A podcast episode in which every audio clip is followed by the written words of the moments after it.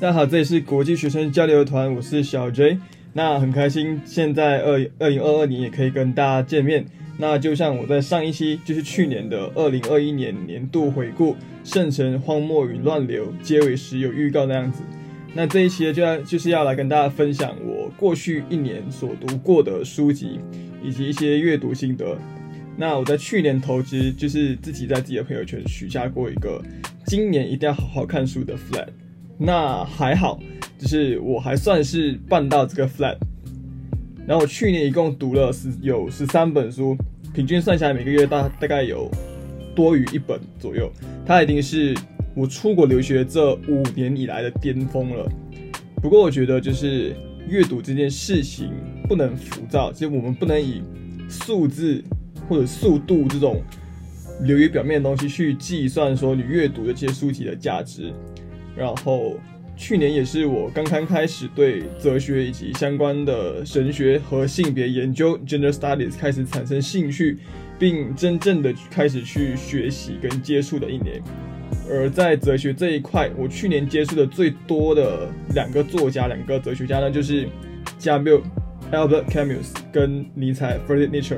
这两个人的作品。那我之后会再分别做两期节目。来聊一下我读他们这两个人的作品的时候的心得，不过那就是下一期的东西了。那今天呢，我就先来介绍几本我认为非常值得推荐给大家，但是又不属于某一个特定的主题的书籍。首先呢，我在二零二一年看第一本书是由 BBC 出版的《艺术的力量》这本书，在豆瓣上的评分有九分呢，超级高。那它的内容呢，主要是聚焦在八位不同时期的伟大艺术家身上，去讲述他们的人生历程、他们的创作经历，还有他们所面对的当时时代环境以及各种的压力等等。那这八位艺术家呢，有卡拉瓦乔、贝尼尼、伦勃朗、雅克·路易·大卫、William Turner、梵高、毕加索，还有罗斯科。这本书呢，非常适合作为。艺术史和美术史的入门书籍，就如果你跟我一样是一个对什么时期对应什么风格、什么画派对应什么作家，还有什么代表作品，都只能是略有耳闻，但是搞不清楚谁是谁的话呢的这种艺术小白，你也不用完全不用担心看不懂这本书。它叙述的方式呢，更像是一部画家本人的传记式的纪录片。就即使你没有任何的美术背景知识，你也可以跟着文字的叙述一起去感受到书中，呃的主角人生的那种跌宕起伏。同时，你也可以通过书里的插画，非常直观的去感受到那些跨时代的伟大作品，去体验那种冲击性的、震撼性的艺术的力量。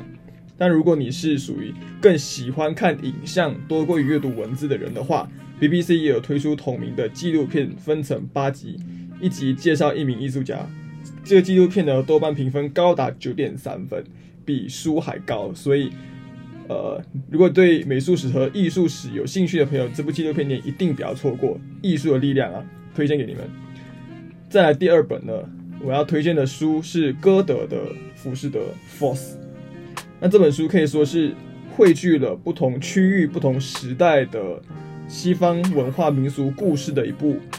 百科全书型的玄幻史诗。那作者汇聚了古中欧洲古今的各种神话民俗故事，包括有 Judeo-Christian 的基督教文化、古希腊的悲剧文化，还有德国本地的民俗文化。然后书中出现的人物形象非常的繁多，非常复杂，其中就有圣经人物、古希腊神话人物，还有德国民间故事的一些妖魔鬼怪。那《浮士德》这本书的主要故事呢，讲的是一名学识渊博的博士，就是浮士德本人，在嗯半生劳劳碌碌、苦心钻研之后，发现自己好像并没有更加的接近真理的，反倒是更加迷失、更加的停滞不前了，并且他发现，就自己为了研究的事业，放弃了很多人生他应该所能享受的快乐，而现在他已经老了，他已经来不及去追回过去他流失的那些时间了。于是他和恶魔 Mephisto 签下了契约，然后做一个赌注，就如果魔鬼能够带给他真正的满足，使他流连忘返，他就能在死后拥有他的灵魂。OK，那魔鬼在这本书里一共给了他三次的试探，每一次就是有一个 chapter。一开始，恶魔让主角返老还童，重新获得了青春的身体和畸形，并且让他和一位少女，好像是一个未成年少女啊，陷入热恋。那第二次呢？恶魔让呃把浮士德带回了特洛伊战争之前的古希腊，让他见到了当时引起特洛伊战争的绝世美人海伦王妃，试图用美色让他流连忘返。第三次呢，恶魔通过他的能力和智慧，欺骗了国王，使一个一国之主变成他的傀儡，然后让浮士德获得无可匹敌的权势。这恶魔是使用魔法，他帮助国王打赢了一场叛乱战争之后呢，就从国王那里要了一片海边的封地。他那地方本来是一片呃海滩，基本上是没有人，甚至没有土地，但是浮士德就通过了恶魔的。力量迅速的填海造陆，然后使当地以一种不可思议的速度发展起来。因为恶魔可以召唤很多他的嗯各种小鬼去帮助他以非人类的速度去建造所有的东西。然后在浮士德他在获得了这样子的名垂青史、进攻立业机会之后，他心里但却越来的越嗯越来越忧郁。越来越匮乏，也会越来越不满足。而到这里了，已经可以看到主角和开篇第一章的时候，他一开始叫魔鬼的时候，他对自己的品性、对自己的虔诚非常非常的有自信。他可能挑战魔鬼说：“不管你把什么东西拿出来，我一定都能够坚持住。”但现在他已经完全不同了，他的品性和心灵已经被魔鬼给他的各种经历给腐蚀掉了。那最后呢？浮士德，他看着自己这个欣欣向荣的封地，他觉得自己建立了一个自由的国度，他对此发出了感叹，于是他就输了这场赌注，他的灵魂就输给了魔鬼。我个人呢，一向都是非常喜欢这类型带有一种宗教意味的神魔玄幻史诗题材的作品，有点中二。不过前两年我看了那个但丁的神曲《Divine Comedy》。大家肯定会在中学历史课本上学过但丁跟这本书。但丁就是呃文艺复兴时期最伟大的作家。这本书呢，还体现着中世纪时期那时候人们的神学观、善恶观还有宇宙观。我在这里可以稍微先简略的介绍一下神曲的故事。那这本书呢，说的就是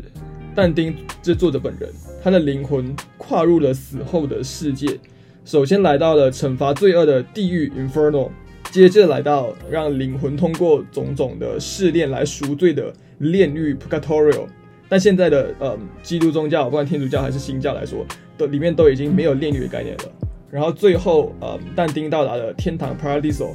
当时的人们呢觉得，由于当时的天文科学的认知的范围有限，所以他觉得。在这本书里写的是地球以外的太阳系就是天堂，所以在天堂这一个章节这个环节，就是主角在宇宙和各大星球之间飞翔，然后去造访，在不同星球上造访不同的天使以及圣人。然后我也还买了另外一本同样类型的书，但我还没看，就是 John Milton 的《失乐园》（Lost Paradise）。这首史诗呢是基于圣经创世纪的故事，就是撒旦在伊甸园里诱惑人类的始祖。亚当和夏娃 （Adam and Eve） 吃了那颗善恶果 （The Forbidden Fruit） 的故事，基于这样子为基础来创作的，就很明显一听就是我的菜，对吧？所以这本书一定会在我今年所要看的书单里面。那我们先回到俯视的这本书，我觉得就这本书呢，它稍微有一点阅读门槛。首先就是，嗯。你要理解书里面的一些情节，还有人物的 reference，它的引申或者它暗示，它带有那种 implication 的意思的话，会要求读者对欧洲的历史文化有一定的嗯基础，尤其是在基督教文化这方面，在圣经文本还有希腊文化、希腊神话的各种人物，这两个非常重要的西方社会的文化地基，它的一个 foundation。如果你对这两个大板块都嗯不太熟悉、不太了解的话，可能你就会对这个故事的理解会有一些嗯怎么说欠缺吧。然后刚好我自己对我自己个人来说，因为第一我是个 Christian，第二我对就是我本来就对各地的神话故事从小就很有兴趣，所以不管是希腊神话，或者是它这些隐身的比较冷门的，呃，德国民俗文化，我至少都是有看过的，所以理解这些含义对我来说不是很困难。然后它另一点呢，是因为它是一种诗歌的题材。就诗歌这种文体是非常容易在翻译过程当中丢失原本所有的韵律和结构，然后让它的整个文字本身的美感和韵味就流失掉了。如果你尝试过写诗或者写歌这些需要考虑到韵律和结构的创作的话，你就知道翻译诗歌是多么困难的一件事情。嗯，我自己呢，我读我自己读的是中文的啦。所以，如果我听众当里面有人能够读德文的话，你们千万千万要读原版。就如果你会德文，但是你不看浮士德，那真的是太浪费了。同时呢，我也看了第一本有关神学的书籍，叫做《基督教大思想家》，豆瓣评分也高达八点二，对于这种冷门分类的书籍来说，算挺高的了。那这本书的叙述模式呢，跟我第一本介绍的。艺术的力量很像，它主要就是介绍七位重要的神学思想家，然后每一位都代表基督教或者更广义的 Christianity 的一个核心思想的改变，也就是，嗯，专业会说的典范转移 （paradigm shift）。之所以我会区分来基督教跟 Christianity 这两个概念，当然可能有些人听起来觉得是一样的，但是因为很多在中文世界里的人会把基督教仅仅理解成嗯新教就 Protestant，但英文的话，我们一般说的 Christianity 就是包括整个 Judeo-Christian 的所有派别跟所有形态的一个更广泛的概念，所以就这里稍微提一下。书里一共提了七位神学思想家，那么这里呢就给大家挑一些比较重要的，也不是比较重要，因为七位这些思想家其实在不同的历史阶段都有很重大的。作用，所以倒也不是说比较重要的是说，嗯，可能更为人所熟知吧。其实你们更可能听过这些名字，包括使徒保罗 （Saint Paul），就新约圣经有一半是他写的。他从原本是信奉犹太教 （Judaism），然后他本身也是犹太人啦。就他自从脱离犹太教之后，他确立了以耶稣基督的救赎的 Salvation Grace 为核心的。现在我们所知道的基督教的基本教纲，从此他就让 Christianity 从原本只是属于犹太人的群体里面的一个非常带有嗯犹太文化色彩的宗教，变成了一个开放性的可以融入全世界的一个嗯 universal 的宗教，然后就成为，进而让它基督教成为一个我们现在所知道的西方世界的文化的基础价值观。然后第二位是 Augustine，奥古斯丁，中世纪最伟大的神学家之一，被称为拉丁语神父之父。那奥古斯丁的神学是更加严厉，更加强调权威。这种呃神学观其实也加剧了拉丁西方，就是后来的天主教 Catholic，跟希腊东方后来的东正教 Orthodox 之间的观念的分歧。然后第四位是 Thomas Aquina，阿奎那。将神学跟 Aristotle 的逻辑学融合，然后从他开始将神学塑造成一门可以理性研究的科学。然后是马丁路德，这个肯定不用说了吧？就是宗教改革的发起人，大家都知道。因为嗯，他就是因为不满教廷还有教皇的权力膨胀与腐化，然后他们用赎罪券各种方式去剥削民众为自己吸取利益的做法。所以他就发起了宗教改革，但那个东西其实不是他刻意要发起，他只是想要向教廷、向教皇提出一些内部的改革，但是被否决了。后来，但他后来他他的想法获得了很多嗯民众的支持，于是就延烧成至今我们所知道的嗯宗教改革。他本来就是他的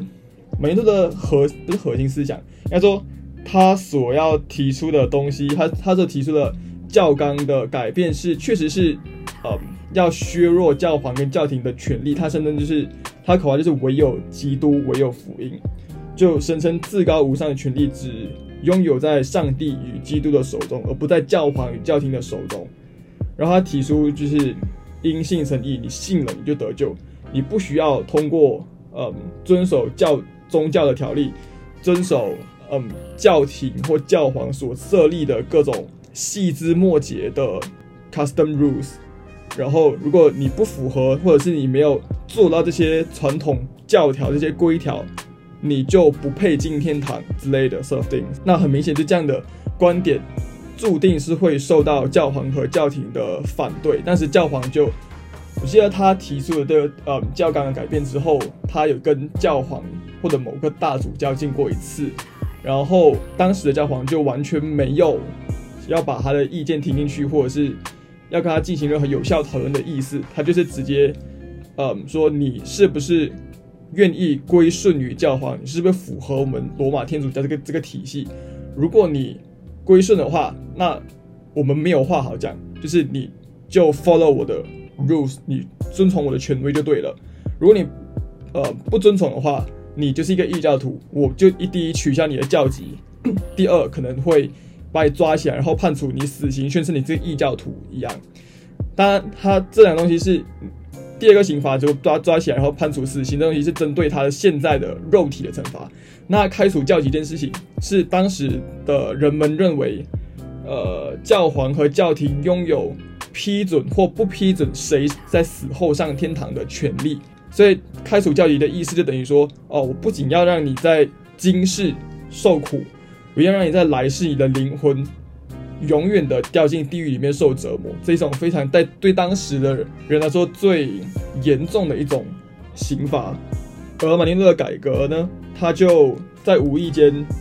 延烧到欧洲各个国家，因为他那时候被教皇拒绝之后，他就逃亡嘛。逃离那国家，后来后来被一个公爵所收留，然后他就在那里把拉丁文的圣经翻译成了德语。我记得他没有翻译完全，他那可能翻译了某一部分吧，可能新约福音书之类的。然后他翻译完之后就匿名出版，然后这些圣经就更多的流到了普通民众的手中，然后大家就可以更多的看懂。圣经说：“哎，圣经讲是这个样子的，但是为什么？因为以前从前在圣经还没有被翻译成他们懂的语，但一般民众懂的语言的时候，这样圣经的解释权完全只在那些能学会拉丁文的教士、神职人员手中。所以就是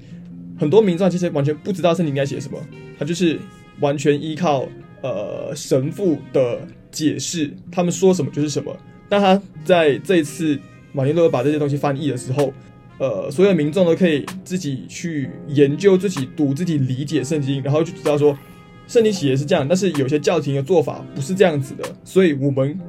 到底是要跟随我们的信仰，跟随基督，还是跟随教皇？于是也就开始了，因此改变了整个欧洲跟基督教的发展的历史。就马丁路德可能是怎么说？就你在学习神学史上，你一。定会需要知道的人，就是马丁路德之前跟马丁路德之后，他的对于这个 Christianity 的范围里面，这个范畴里面，他之前跟他之后的差别，可能是跟保罗之前、保罗之后是一样大，因为保罗之前是犹太教，保罗之后才是基督教，它的差距是很大的东西。像马丁路德之前是天主教，之后会是新教，然后之后就有引起欧洲各国，嗯。各种新教与旧教、天主教与清教徒之间的以国家为规模的各种战争。那作为一个基督徒，一个有宗教信仰的人，我个人自己是觉得啦，就是这类型的有关于神学史观的一种梳理，可以帮助去弥补一些呃信仰群体常见的这种认知盲点。首先，我会觉得 religious people 常倾倾向于去 develop 出一种。超越性的、永恒性的史观，就是人们常常会有一种过度简化的 pattern 来描述整个人类历史长河所发生的所有事情，然后觉得自己在那一个历史的终结点，如果自己不做点什么的话，这个世界、这个信仰可能就要终结了。这种感觉，然后也包括会用世界各地发生的很多和自己的个人的价值观不相符的社会新闻。还有一些 conspiracy theory 来证明说，OK，我的这个历史的描述框架是正确的。然后说什么世风日下，人心不古啊，然后人类社会越进步，道德越堕落啊。你看上一代人怎么怎么怎么样，然后你们后来就是时代越越发展，你们反而的道德观念不如以前之类这种描述。但其实这种史观是很危险的，因为它倾向于用一种简单粗暴的二元论去理解这个世界。所有事情，每件发生的事都被划分成绝对的正义和绝对的邪恶。而这些人，因为他们始终觉得，哦，我在履行信仰这个神所赋予我的职责，所以我永远是和正义在同一边，去跟随神的旨意去对抗，然后审判攻击邪恶的一方的。而这种道德优越感，还有自我赋权 （self empowerment），往往就是形成极端宗派和极端行为的一种心理根源。像是各种恐怖袭击，然后二战期间的纳粹主义，都是这一方他觉得我站在绝对正义的立场去攻击和消灭那种那些邪恶意志的化身人群，就是 physically 的攻击。对极地组织宾拉登来说，这个邪恶的化身是美国，是九幺幺双子大楼；对希特勒来说，这个化身是犹太人，还有吉普赛人，甚至一种解释说。嗯，二十世纪的各种疯狂是由于旧有的信仰体系在欧洲迈入现代化之后彻底的崩塌，所以人们会才会趋之若鹜的去追随各种新的 ideology 作为替代，所以才会形成像是嗯 fascism 法西斯主义或者是共产主义的各种意识形态的狂热，而想要摆脱这种认知壁垒的方式呢，其实就是去。消解自己观点的绝对性，我们可以将宗教信仰重新放回到一个历史性的框架下去看。这时你会发现到说，往往以自认为的这种道德的悬崖，然后整个人性的光辉摇摇欲坠的这种困境，其实在历史上已经发生过了无数次。它就只是一种思想从一个时代过渡到另一个时代，从一种文化体系。过渡到另外一种文化体系的蜕变和转移的过程罢了。正如我们前面所提那几个例子，从嗯犹太教到基督教，从希伯来群体到希腊罗马群体，我们如果用生物来比喻思想的转变的话，不是转变，而是转移。当一种信仰、一种价值体系迁徙到一个不同的社会框架底下的时候，它自然而然会随着人们的生活场景还有经验的不同。去完成自我进化和调试，成为一种在新的社会体系底下的人们能够理解、能够共情的样子。这是一种思想的深层次的转移，就像是文字的翻译一样，从一种语言转移到另外一种语言去。它为的就是要符合当地人群的理解还有生活经验。我们从这种视角出发的话呢，才能够更客观的去理理解。每种思想、每种 ideology 跟社会的结合方式，然后去看到同一种信仰家的体系在不同文化当中的呈现方式。至于我自己呢，我目前在这个领域，神学领域更关注的是，更关注的主题是，嗯，宗教信仰在现代性以及后现代性当中的位置以及他们的关系。所以，如果我嗯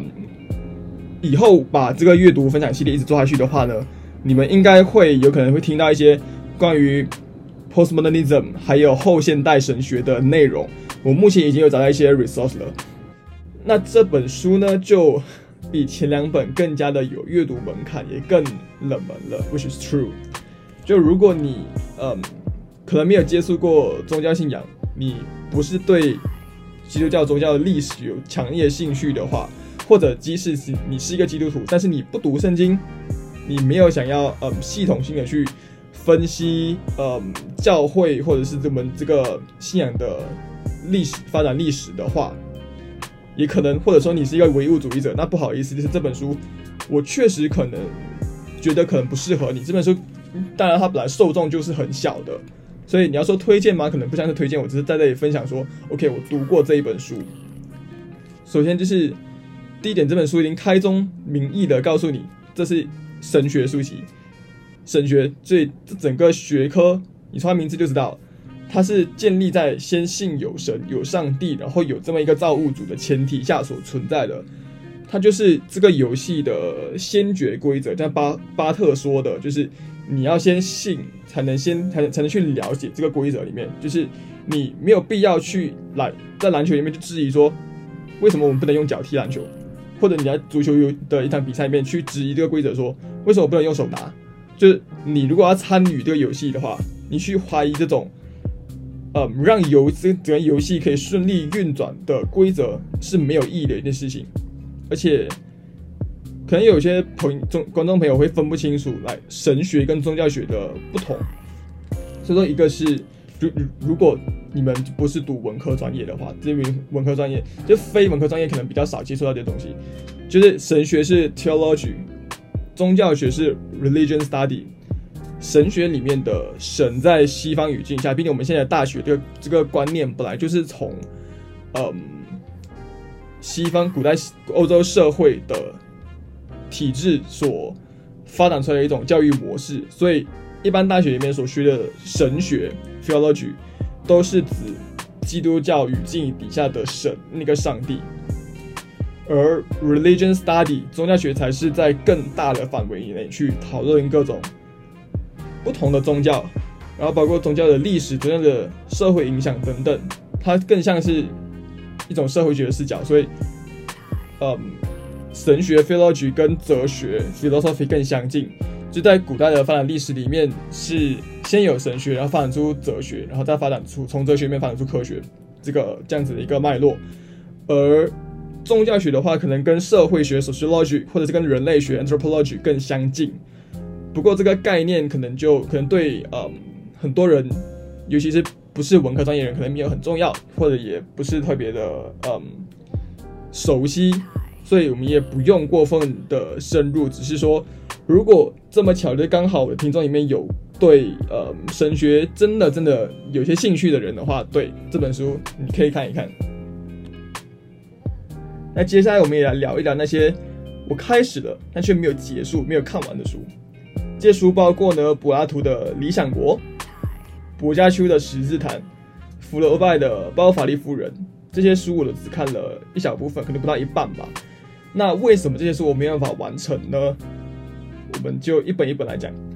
理想国》的话，就是非常明显的，就是我才疏学浅，我看不懂，就这么简单，没有其他的理由，没有其他的借口。就我看的时候，大概我就觉得我大概看了三分之一到四分之一之间，差不多。那我只能非常勉强的去跟上对话当中苏格拉底的推理，他的表达出来的逻辑，我没办法做到举一反三，然后可以理清双方的呃逻辑脉络，然后去推测双方的基础，还有攻击对方的漏洞是什么。所以我觉得，如果我要再次的去挑战理想国的话呢？第一是我肯定需要导读，就是看一些去找一些可以解释，OK，你每一篇它的主题分别在说什么的一些 resource。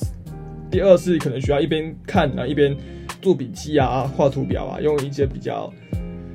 visualize 的方式去让我可以把双方的逻辑推进、双方的论点一步步的去记载下来，然后来帮助我可怜的小脑袋稍微跟上一下。至于另外的呢，十十字坛跟巴伐利夫人，我自己会觉得可能是由于时代因素吧，就有一些在题材上，还有在思想上，在当时的一个成书年代来说是非常先锋、非常突破性的作品，在现代看来可能就已经没有了那种原初的冲击力。比如说十字坛，它跟神曲是一个同个时期的东西。是世界上第一部短篇小说集，它其实有点像，嗯，意大利版本的《一千零一夜》，在故事里面说故事这种感觉。但这样的形式，短篇小说这个东西对现代来说，嗯，已经没有那么创新，已经是很常见的事情，所以就可能没办法感受到说这样一种创作方式对当时的社会、当时的读者来说是一种怎么样的新鲜感，或者同样像我举另外例子，像 Jane Austen 的作品。像《傲慢与偏见》《理性与感性》这些书，就作者常表达的是那种嗯男女婚恋的主题，然后推崇一种平等自由，然后以爱情为婚姻的首要基础的这种感情观。那这种观念在我们现代这种嗯 over romanticized 的文化背景下看来的话，完全就已经是一个呃被 take for granted 的主流想法，就是婚姻当然是为了爱情，你这你要说什么，这东西还需要讲吗？但如果我们可以退回到作者的年代，你会发现很多过往的婚姻，不管是在贵族阶层还是平民阶层，往往它只是一种两个家庭为了提升生活质量、整合双方的社会资源的一种合作方式，跟爱情并没有太大的关系。当然，我也不是说当时代风气跟社会背景改变了，我们就。无法欣赏这些经典的文学价值和艺术价值，但我只能这么说，就是我们的阅读体验，我们对作品所产生的这种情感上和思想上的共鸣以及启发，很多时候还是受到我们所生活的环境、我们的思想环境所限制的。OK。那今天这一期就到这里为止啦。我在这个系列当中提到的书籍都会放在我们国际学生交流团的呃 Instagram Story 里面。如果大家没有知道，这还没有 follow 的话，可以去 Instagram 找国际学生交流团或者打 Nonsense with Notes 都可以找到我们哦。那有兴趣就可以去看一下。那而且对于我今天所提到这些书籍呢，如果有什么想法，也欢迎在评论区下方留言或者私信我们后台，告诉我你读完这些书或者是。你是否有因为呃听了今天的这节目而想要对哪一本书产生兴趣？这样子，那今天就这样啦。希望下一期我可以不要拖得太久，就拜拜，see you next time。